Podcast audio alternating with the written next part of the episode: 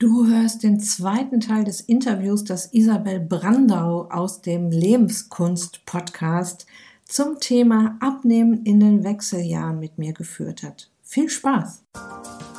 Herzlich willkommen in der Podcast-Show Once a Week, deinem wöchentlichen Fokus auf Ernährung, Biorhythmus, Bewegung und Achtsamkeit.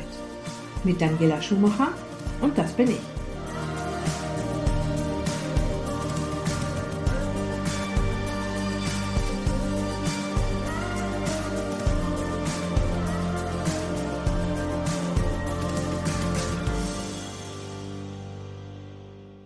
Ja, was vielen Frauen überhaupt nicht bewusst ist, die Wechseljahre starten nicht erst mit dem Ausbleiben der äh, Regelblutung mit circa 50, sondern ungefähr 15 Jahre früher. Und ja, das klingt jetzt unglaublich, ich weiß. Aber tatsächlich ist es so, dass Mitte, Ende 30 äh, sich das Verhältnis der weiblichen Geschlechtshormone Progesteron zu Östrogen und Testosteron bereits verschiebt. Und das ist ungefähr die Zeit, in der viele Frauen auch merken, dass dieses Gewicht halten oder sogar abnehmen ein Problem wird, dass das nicht mehr so leicht ist, dass wir uns mehr einfallen lassen müssen, damit das passiert. Und wenn du dir die letzten Episoden zum Thema Wechseljahre angehört hast, weißt du bereits, warum dein Körper seine Reserven in den Wechseljahren nur ungern hergibt und was das ganze Problem auch noch verschärft. Falls du den kostenlosen Abnehmen Kickstarter Workshop Anfang Oktober verpasst hast, ist dieses Interview bei Isabel nun eine wunderbare Zusammenfassung für dich. Vor allem dann, wenn es dir um die Lösung zu diesem ganzen Dilemma geht. Wenn du im Workshop dabei warst, ist dies natürlich eine wunderbare Wiederholung für dich. Also viel Spaß mit dem zweiten Teil des Interviews. Was hältst du von intermittierendem Fasten oder Fasten an sich in den Wechseljahren? Weil ich glaube, ich bin noch nicht in den Wechseljahren und äh, oder es hat sich vielleicht schon was ergeben, aber ich merke es jetzt nicht negativ und arbeite ja auch gerne mit Fastenzeiten. Merke aber eben auch, was für einen starken Einfluss das auf meinen äh, Zyklus hat. Ne? Also mal bleibt es dann mal ganz aus oder verkürzt, verspätet, verfrüht, wenn ich wirklich in diesem Fastenmodus drin bin und auch intermittierendes Fasten ist etwas, wo ich merke, das hat einen Einfluss auf meine Hormone. Das Positive ist, das Zucker, äh, das Hungerempfinden ist ein ganz anderes. Aber wie gesagt, das ist jetzt halt für, für, meine Erfahrung und ich bin noch nicht in den Wechseljahren. Was ist deine Erfahrung mit Frauen in den Wechseljahren, was intermittierendes Fasten oder Fasten an sich betrifft? Beeinflusst die Hormone positiv oder eher negativ? Meine Erfahrung ist äh, positiv.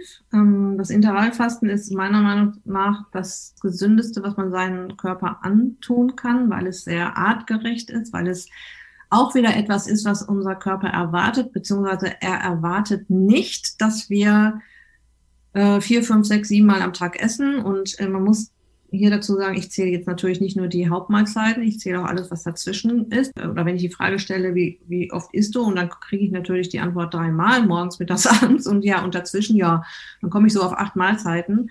Das erwartet unser Körper nicht. Wenn man sich unsere Vorfahren anguckt, und man muss auch gar nicht so weit zurückgehen in unserer Geschichte, wenn man sich unsere heutigen Naturvölker anguckt, wenn man sich die Menschen in den Blue Zones anguckt. Die Blue Zones sind die Teile der Erde, wo es die fittesten alten Menschen gibt, und das ist natürlich auch schon von den Wissenschaftlern untersucht worden, die essen ein bis zweimal am Tag. Also unsere Vorfahren, äh, die Männer eher einmal am Tag, die Frauen eher ein bis zweimal am Tag gegessen. Bei den Naturvölkern ist es ähnlich.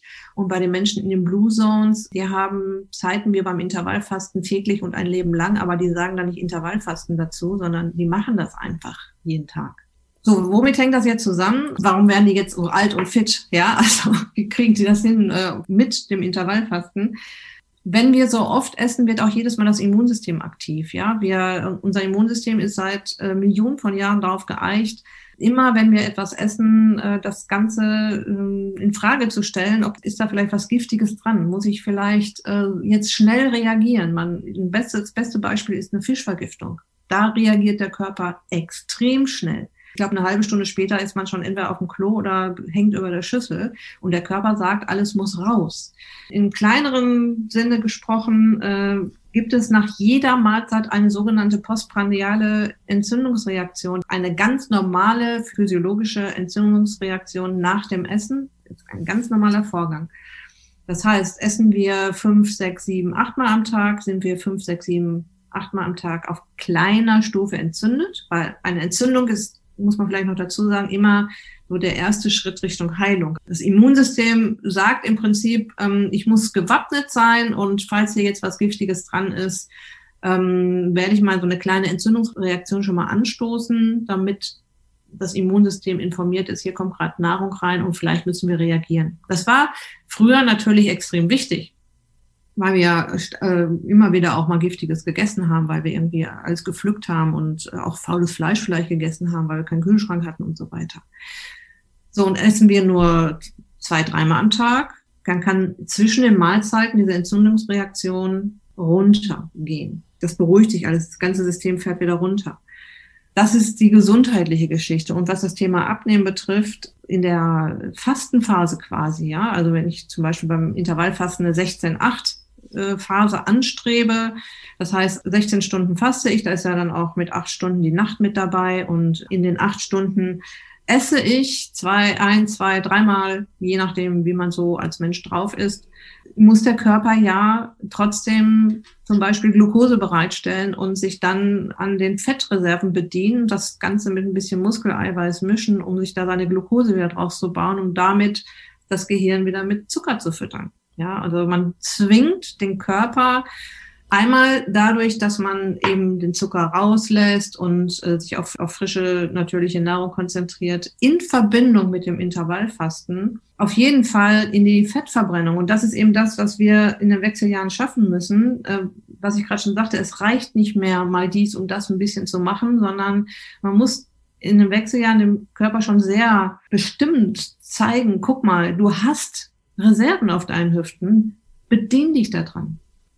Was, was ich immer spannend finde, ist, wenn man das mal gemacht hat, eine Zeit in dieses Intervallfasten, dass da ja wirklich so ein Verbrennungsmotor richtig in Gang kommt. Ich habe schon die Erfahrung gemacht bei mir selber, ich muss dann richtig aufpassen, dass es nicht zu viel wird. Also wenn das einmal ins Rutschen gekommen ist, dann geht's richtig runter. Und weil du ja auch eingangs gesagt hast, es geht nicht darum, dass man hungert. Ne? Schaffen es denn die Frauen oder auch du, dann über zwei Mahlzeiten am Tag oder vielleicht auch sogar nur eine Mahlzeit am Tag diese Kalorienmenge für den Grundumsatz wieder aufzunehmen. Also das ist für viele eine mhm. Herausforderung, was ich selber auch schon festgestellt habe. Und dann kann es irgendwann in eine andere Richtung kippen, die, mhm. ähm, ja, wo man wirklich merkt, was Fettstoffwechsel im Körper wirklich für eine Dynamik auslösen kann. Mhm. Also ähm, man muss jetzt nicht dogmatisch jeden Tag seinen Grundumsatz äh, hinkriegen. Ein gutes Beispiel ist, sind auch wieder unsere Vorfahren, die haben jetzt auch nicht jeden Tag ihren Grundumsatz hingekriegt. Ne? Die hatten ja auch schon mal Tage dazwischen, wo sie halt kein, nicht gefunden haben oder nur sehr wenig gefunden haben, nur wenig gejagt haben. Alles, was nicht chronisch passiert, also alles, was akut passiert, damit kommt unser Körper richtig gut klar. Es wird nur dann schwierig, wenn man chronisch unter den Grundumsatz kommt und dann Körper in so eine Hungerkrise äh, kippt. Wenn ich Intervallfasten mache, also im Normalfall esse ich zwei Mahlzeiten, mittags und abends, da kriege ich locker meine Kalorien zusammen, weil ich eben auf gute Fette und Eiweiß achte. Ja, und gerade die guten Fette haben ja ordentlich Kalorien. Ich äh, habe auch Tage, wo ich äh, nur eine Mahlzeit am Tag esse, also vielleicht so einmal die Woche oder zweimal die Woche. Dann ist es halt mal unterm Grundumsatz. Das ist aber auch okay. Also es ist gerade dieses Training, dieses, es ist nicht immer alles gleich. Jeden Tag 16, 8, ja, da wird er sich dann auch irgendwann dran gewöhnen. Ja, also da könnte man auch mal wieder sagen, ich, ich esse jetzt mal zwischendurch normal oder ich mache das Fastenfenster noch etwas größer mal zwischendurch oder ich lasse es mal eine ganze Woche wieder sein und dann mache ich also dieses hin und her, dass der Körper sich jetzt gar nicht großartig auf irgendwas einstellen kann, sondern immer gewappnet sein muss und immer ähm, auf Hab-Acht-Stellung sein muss, da, was macht's denn jetzt wieder? Und aha, jetzt muss ich mich wieder anpassen und da muss ich jetzt wieder Fett verbrennen und so weiter. Das ist eigentlich eine sehr gesunde Geschichte. Wenn ich so von der Annahme ausgehe, von der ich zumindest immer ausgehe, dass der Körper für einen arbeitet und nicht gegen einen arbeitet, ne? Dann würde ich von dir gerne wissen, wie du das siehst. Das ist so eine Frage, die, die ähm, eine Followerin mir gestellt hat, indirekt an dich sozusagen, die ich jetzt weitergebe. Weil wenn der Körper zum Beispiel, also man, man macht Intervallfasten, äh, man, macht eine Ernährungsumstellung und trotzdem hält der Körper nach wie vor an den Funden fest. Da habe ich mal diese Einstellung, dass ich sage, okay, dann hat er einen Grund dafür. Also mhm. ein Grund könnte zum Beispiel sein, in den Fettzellen sind ja auch häufig Giftstoffe gespeichert, ne? wo der Körper da so ein bisschen seine Müllhalden aufbaut. Das heißt, es könnte ja sein, dass ich mich gerade in einem Zustand befinde, wo der Körper viele Reparaturarbeiten macht und für sich selber halt sagt, okay, wenn ich jetzt die Schleusen aufmache, dann könnte das Ganze in eine Richtung kippen, die wir gerade nicht gebrauchen können. Also ich versuche immer so zu arbeiten, sei dankbar dafür, dass dein Körper für dich sorgt und baue da jetzt keinen Druck auf, was wieder mhm. Stress erfordert. Nichtsdestotrotz, welche, welche Möglichkeiten habe ich, über die Ernährung oder über andere Empfehlungen, die du gibst, mal einen Anstoß zu geben. Also wenn das wirklich diese, diese Funde wirklich wie, wie festgeparkt auf den, auf dem Bauch oder auf den Hüften liegen, was ist so etwas, wo ich dem Körper ein super Angebot machen kann, wo die Wahrscheinlichkeit sehr hoch ist, dass er einen Einstieg findet ins erste Erfolgserlebnis, wo das erste Kilo mal runtergeht? Ja, das ist vor allem der Zuckerentzug. Mhm. Also das wird, das spürt äh, der Mensch sofort. Also wenn ich mit meinen äh, Teilnehmern anfange, dann geht es erstmal in, in eine sogenannte Zucker-Challenge. Die gehen mit mir einmal durch das tiefe Teil der Zuckertränen und ähm, halten das dann auch durch in Anführungsstrichen mal fünf Tage. Ich habe jetzt gerade eine Gruppe, ja, und ich habe nach ein, hab die nach einer Woche nach der Zuckerchallenge gefragt, wie geht's euch? Also eine Frau, die sonst immer Migräne hat, ist seit, die ist jetzt seit zehn Tagen irgendwie migränefrei. Gewicht geht sofort runter, weil wir dann Wasser verlieren. Ja, das ist jetzt zwar erstmal nur Wasser, ja, aber es passiert was auf der Waage und es motiviert natürlich. Ich habe was verändert und es tut sich was.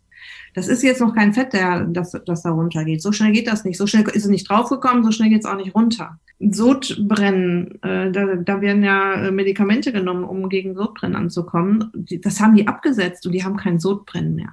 Nach fünf, sechs Tagen. Ja, und das ist der Knaller. Also wenn man diese Zuckergeschichten und den Raketenzucker und mal eine Weile das schafft und fünf, sechs, sieben Tage reichen da schon rauszukommen und auch die ähm, Entzugserscheinungen, die es ja tatsächlich gibt, ja, weiß, welches es gibt und dann auch damit umzugehen weiß, habe ich auch einen Artikel zugeschrieben, das ist jetzt nichts Dramatisches, aber man muss einfach wissen, dass dann auch es tatsächlich Entzugserscheinungen gibt. Wenn man da einmal durch ist, man sieht es wirklich ganz schnell auf der Waage, man fühlt sich anders, man hat mehr Energie. Wenn man mehr Energie hat, hat man mehr Lust, sich zu bewegen. Wenn man Erfolge sieht, hat man Lust dran zu bleiben. Aber man muss einmal da durch. Und das haben mir auch einige bestätigt, dass sie das alleine nicht so geschafft hätten. Weil die kriegen dann nach ein, zwei Tagen so ein Hieper und ähm, fallen dann wieder zurück und fangen wieder da an, wo sie eigentlich nicht hin wollten. Hast du einen, einen Geheimtipp, äh, was ich tun kann gegen den Jipa? Also gibt es da etwas, wo sie einfach dann ähm, durch müssen oder gibt es einen Snack, der erlaubt ist? Ähm, es sind immer zwei, drei Hände voll Obst erlaubt. Ja, es gibt dann so, äh, so Tricks wie zum Beispiel Magnesium hilft, ähm, den Heißhunger zu bekämpfen. Alles, was sauer ist, diese ganzen Tipps und Tricks kriegen die auch von mir, aber die brauchen es am Ende nicht, weil der Hyper geht sehr schnell weg. Ja, also das ist auch das, was passiert nach den paar Tagen, dass sie keinen Heißhunger mehr haben auf mhm. süß. Mhm. Natürlich kommt noch die emotionale Geschichte immer wieder da rein. Ja, ich ähm, hatte heute Stress. Ich hätte am liebsten Schokolade gegessen, aber ich konnte mich beherrschen so ungefähr. äh, was habe ich hier noch für Tricks auf Lager? Äh, die ähm, Bitterschokolade zum Beispiel kann man ruhig essen. Ne? Und man kann aus Bitterschokolade oder aus Kakao, aus echtem Kakao, sich auch so ein Sud machen und ähm, vielleicht ein bisschen Kokosmilch und den trinken. Ja, oder eine Banane in Kakao stippen, so dass man so diesen, diese Schokoladige mit, des, mit dem Süßen hat. Ja, mhm. aber das Ziel ist in meiner Zucker-Challenge, die essen dann auch keine Süßstoffe und so ein Kram, von dem Geschmack süß auch mal wirklich runterzukommen und mal auch ohne den Geschmack süß, also ich, ich höre dann auch, was, äh, jetzt kann ich ja keinen Zucker mehr in die Salatsoße tun, das mache ich nicht jetzt, wie kann ich das denn jetzt süßen? Ja, gar nicht, ja, einfach mal die Zunge auch mal sich wieder an den Geschmack süß ganz anders gewöhnen zu lassen. Die entwöhnt sich in ein paar Tagen. Das ist mhm. echt fantastisch. Und das hast du vielleicht auch schon beim Fasten gemerkt, wenn du fastest, dass Süßes anders süß schmeckt nach, nach ein paar Tagen. Es ist grässlich. Aber das habe ich schon, schon durch meine Ernährungsumstellung grundsätzlich einfach äh, festgestellt. Also eine Vollmilchschokolade geht einfach nicht mehr. Es ist, un, es ist unerträglich. Und das Einzige, wo ich wieder einen Zugang gefunden habe, wo Zucker wieder einen, einen Weg in mein Leben gefunden hat, ist übers Eis. Weil ich habe ja bis vor kurzem noch in Berlin gewohnt. Da gibt es halt so, wie das halt so ist, ne? In, in, in, dieser Zeit, in der wir jetzt auch leben, also mit diesem ganzen Ökobewusstsein und so. Da gibt's ja Bio-Eisdielen, äh, wo kein künstlicher Zucker zugefügt wird und so. Aber natürlich ähm, Alternativstoffe dann auch wieder. Und sei es mit Honig oder so, ja. Mhm. Nichtsdestotrotz, unterm Strich ist es für mich das bessere Eis als das gewöhnliche, was man eben so, so kauft, wo alles nur künstlich drin ist, mit künstlichen Aromen auch, sonst ist es wirklich frisch und lecker. Und diesen Weg habe ich dann wieder zum Eisessen hingefunden. Und wo ich auch gemerkt habe, direkt wieder die Zunge gewöhnt sich wieder an das Süße. So, ne? Und das mache ich wirklich ganz, ganz reduziert. Weil wenn man das eine Zeit lang wirklich ganz rauslässt, ist es abartig, ja. Also mhm. man kann, man kann eine, eine gewöhnlichen, auch einen gewöhnlichen Kuchen kaum noch ertragen. Und dann auf einmal fängt man dann wirklich an, eine 99-prozentige Schokolade, sowas gibt es ja inzwischen, kann ich sehr empfehlen, sehr zu genießen, wo man das Gefühl hat, ach Mensch, das hat ja einen richtig zarten Schmelz. Wenn ich das meinem Vater anbiete, fängt er an zu husten. Das ist, das ist tatsächlich eine Art von Training und von Gewöhnung und dann isst man eben andere Sachen und das Beste ist, unterm Strich ist es tatsächlich förderlich. Ob ich jetzt nur in den Wechseljahren bin oder fruchtbar bin oder äh, in, einer, in einer Rente bin, was auch immer, alles schon irgendwie durch habe. Zucker ist nie gut. Nee, ja. Ähm, also Thema Eis kann ich dir noch Nice Cream empfehlen. Hast du mhm. vielleicht schon mal irgendwo? Ne, Nein. Ne, da gibt's zig Rezepte im, im Netz. Nice Cream, äh, da, das, da machst du aus Obst quasi Eis. Obst und Kokosmilch. Lecker. Kannst du dir kiloweise machen, tut dir nichts.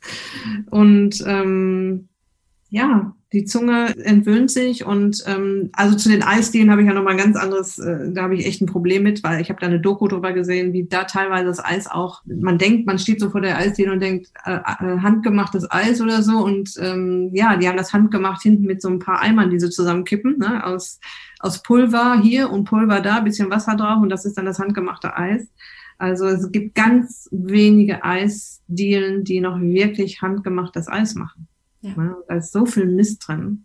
Ja. Gut, äh, das muss der Körper auch mal ab. Ist ja nicht so, dass ich jetzt äh, hier so ein Moralapostel bin und nie Eis esse und nie Pommes esse und nie eine Currywurst esse. Mir geht's danach auch immer regelmäßig schlecht, aber ich esse es trotzdem auch mal zwischendurch. ähm, das muss der Körper dann auch mal verkraften, äh, aber ich versuche es schon zu vermeiden. Und je mehr man weiß und je mehr man in diese Prozesse kommt, und ich erzähle es ja auch jetzt nur mal jeden Tag meinen Kunden, äh, desto weniger tappt man auch in diese Fallen rein.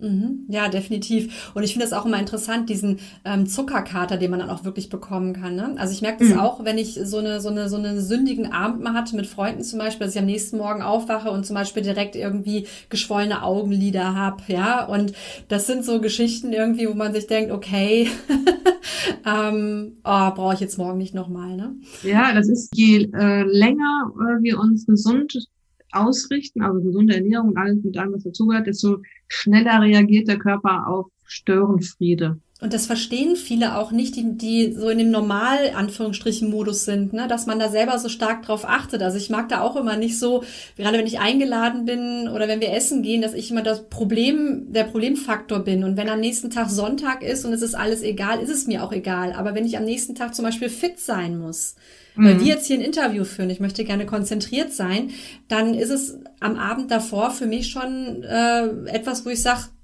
da, da gebe ich jetzt nicht Vollgas in Form von Junkfood und Alkohol oder solche Sachen, weil ich eben weiß, wie ich mich am nächsten Tag fühle. Wohingegen, wenn ich in diesem Modus drin bin, wo ich nicht so auf meine Ernährung achte, dann merke ich ja diesen Unterschied gar nicht, sondern dann ist für mich der Tag in den Start ohnehin, äh, der, der Start in den Tag ohnehin ein Kampf. Und dann denke ich, mhm. ja, Kaffee und so und jetzt muss ich erstmal klarkommen und so. Aber wenn ich weiß, wie mein Leben ohne das Ganze ist, ich einfach morgens aufstehe und sage, so, ich habe Lust auf den Tag und gucke in den Spiegel und weiß auch, wer das ist, dann, ähm, dann möchte man das gerne immer wieder haben. Ja. Und so wie ich dich eben anschaue, du hast mir in unserem hier Warm-up-Gespräch vorhin Kompliment gemacht, dass ich auch nicht aussehe wie 41. Und das Gleiche kann ich bei dir zurückgeben. Du bist ja auch unglaublich jugendlich, frisch und ich war ganz, ganz erschrocken, als du mir mal gesagt hast, dass du schon Mitte 50 bist. Und ähm, das äh, 58 im August. siehst du sogar sogar Ende 50 schon in diese Richtung das ist natürlich auch ja, super motivierend, natürlich mit so jemandem auch zusammenzuarbeiten. Vielleicht hättest du ja, wenn du 2012 nicht den Switch bekommen hättest, jetzt auch ein anderes Körpergefühl und ein anderes Aussehen, oder? Hm. Ja, also ich hatte, ich habe auf deut eine deutlich bessere Figur jetzt natürlich und ich kann mich nicht dran erinnern, weil ich das letzte Mal krank war. Ich hatte auch früher oft Kopfschmerzen zum Beispiel. Ich, ja, ich habe Kopfschmerztabletten immer zu Hause gehabt. Ich habe ja seit Jahren keine Kopfschmerzen mehr. Und, aber es ist ein Prozess und äh, was sich jetzt hier so einfach anhört, wenn wir uns mal zurückerinnern, wir haben uns ja auch in den Prozess reinbegeben und haben ja auch nicht von Anfang alles an alles richtig gemacht. Ich sage auch meinen Leuten immer, ich bin auch mal wieder zurückgefallen, dann hatte ich wieder diese Phase, jene Phase, habe ich doch mal Süßigkeiten gekauft. Jetzt bin ich aber von den Haribo zum Beispiel komplett weg, weil ich eine Doku darüber gesehen habe, wie die hergestellt werden. Das hat mir den Appetit total verdorben. Das ist immer gut, ja. ja. Es ist ein Prozess und man darf sich da auch Zeit für nehmen. Man sollte sich da auch nicht unter Druck setzen. Druck erzeugt Gegendruck und sich da langsam rantasten und dann immer schön einen Schritt nach dem anderen nach vorne gehen. Zum Thema Abnehmen nochmal. Was ist denn aus deiner Sicht so realistisch zu erwarten? Also manche erwarten dann, dass sie beispielsweise mit dir eine Woche lang irgendwie einen Kurs zusammen machen und danach äh, sind sie wieder in Topform. Was ist so aus deiner Sicht, insbesondere jetzt bezogen auf Frauen in den Wechseljahren, realistisch? Also das Thema, wie schnell geht abnehmen, da habe ich eine eigene Podcast-Folge. Ich glaube, ich habe schon drei Podcast-Folgen dazu gemacht, weil es immer wieder Thema ist. Also in meinen Coachings geht es nicht, das ist ja keine radikale Diät oder sowas, sondern eine Ernährungsumstellung, wobei Diät ja korrekt übersetzt Art und Weise, sich zu ernähren heißt. Mhm. Ich sage, und ich konnte es dann auch irgendwann ausrechnen, nachdem ich so, so einige Kunden auch schon hatte, und die haben so zwischen 1,8 und 2 Kilo pro Monat verloren im Schnitt. Und das ist ganz wichtig zu wissen. Es gibt Monate, da geht es ein bisschen schneller. Es gibt Monate, da stagniert es. Es gibt Monate, da geht es langsamer, da geht es wieder schneller. Aber wenn Sie geduldig einfach dranbleiben, ja, und sich nicht verunsichern lassen von so einer Waage, wo sowieso fast eigentlich nur Wassereinlagerungen das hoch und runter bewirken, dann schaffen sie dann, ich habe halt eine Kundin, die, oder ich habe mehrere Kunden, aber äh, sag mal Sabine aus der Schweiz, hat in einem Jahr 25 Kilo verloren. Das hört sich jetzt erstmal wenig an, zwei Kilo pro Monat, weil die meisten möchten natürlich fünf, sechs, sieben Kilo pro Monat verlieren, um im nächsten Urlaub dann schon die Top-Figur zu haben. Aber wenn man weiß, ich habe jetzt zwei Kilo abgenommen, ich habe nochmal zwei Kilo und jetzt noch ein Kilo und jetzt ist jetzt gar nichts und jetzt sind es wieder drei. Aber es geht weiter bergab und ich bleibe da stur dran und habe dann in einem Jahr so eine Grenze erreicht. Äh, sie wollte tatsächlich auch 25 Kilo abnehmen, dann ist das doch klasse. Und das Wichtige ist natürlich, wenn du nicht eine Radikaldiät machst, sondern eine Ernährungsumstellung, dass du, wenn das, wenn die 25 Kilo jetzt zum Beispiel erreicht sind, damit ja nicht aufhörst, sondern im besten Fall hast du dir eine Ernährungsweise angewöhnt, die du ein Leben lang mit punktuellen Veränderungen beibehalten kannst und eben nicht nach einer Radikaldiät dann wieder die Frage ist, wie halte ich das Gewicht? Diese Frage stellt sich ja gar nicht. Äh, nein, um Gottes Willen. Also das sage ich auch ganz am Anfang, dass ich äh, alles daran setzen werde, dass meinen Leuten die Ernährung Spaß macht. Ja, dass sie Spaß daran kriegen, sich so zu ernähren, dass sie wohlig satt werden, dass sie genug essen, dass sie keine Kalorien zählen müssen. Es geht ja zurück zu einem ganz normalen Essen im Prinzip, eine ganz normale Art und Weise, sich zu ernähren. Nur da muss man auch manchmal erstmal wieder hinkommen also das muss ja alles da sein. Ich werde satt und es geht mir gut damit. Und es muss auch einfach im, in den Alltag integrierbar sein. Nur dann kann ich das ja weitermachen. Also es geht von Anfang an darum, ja, wir müssen jetzt mal was umstellen. Es fühlt sich im, am Anfang auch ein bisschen sperrig an und ungewohnt. Ja, aber wenn wir es dann gemacht haben, wenn wir dann nach zwei, drei Wochen uns so eingegroovt haben, dann merken wir, oh, es geht uns ja besser und wir nehmen auch noch ab. Warum sollte ich das denn jetzt nicht weitermachen? Ja, wunderbar. Also ich denke, da war jetzt wirklich eine ganze Menge drin. Ähm, nichtsdestotrotz habe ich irgendetwas nicht gefragt, wo du sagst, aber darauf kommt es mir eigentlich auch noch an oder was vielleicht auch von deinem Angebot her für meine Hörer wichtig ist, was sie bei dir erwarten können? Mir ist gerade noch mal was eingefallen zu dem Thema Intervallfasten. Ich möchte noch mal wirklich betonen, dass das etwas artgerechtes ist, wenn wir nicht so oft essen. Dass es uns gut tut. Und äh, man muss ja jetzt nicht unbedingt das 16-8-Fasten machen. Auch 12, 12 Stunden fällt ja vielen schon schwer. Also 12 Stunden essen und äh, ich meine, ich höre um 6 Uhr abends auf zu essen und fange erst am nächsten Morgen um 6 Uhr wieder an, aber ich gehe dann eben nicht um 22 Uhr nochmal zum Kühlschrank, ja, und habe dann diese zwölf Stunden. Ich kann nur jedem empfehlen, sich mit dem Thema Intervallfasten zu beschäftigen, sich da auch mal äh, schlau zu, zu machen. Ich habe auch mehrere Podcast-Folgen dazu gemacht, aber es gibt auch äh, tolle Literatur dazu.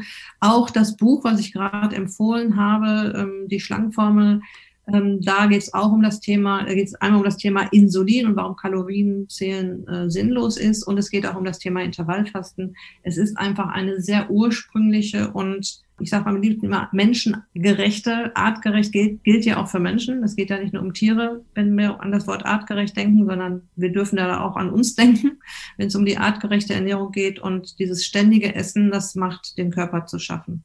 Ja, also vielen Dank nochmal, dass du da nochmal einen Fokus drauf gelegt hast. Und ähm, also ich werde alle Podcast-Folgen, Blogartikel, die du hier schon angeteasert hast, in den Show Notes verlinken, natürlich auch direkt auf deine Website und natürlich zu deinem Podcast. Und Ist dich glücklich ist das Programm, ja, von dem du gesprochen hast. Mhm. Mhm. Genau. Okay, wunderbar. Einzelbegleitung, Coachings machst du wahrscheinlich auch, oder? Nee, nicht mehr. Okay. Nee, keine Zeit mehr.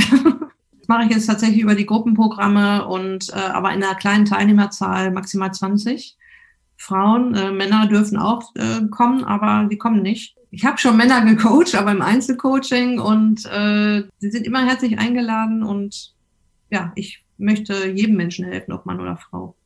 Selbstverständlich, ja, klasse. Vielen Dank.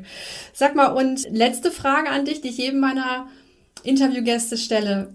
Wer bist denn du als alte Dame? Jetzt nicht nur figürlich, sondern auch persönlich. Wie lebst du? Wo lebst du? Wie stellst du dir dein Alter vor?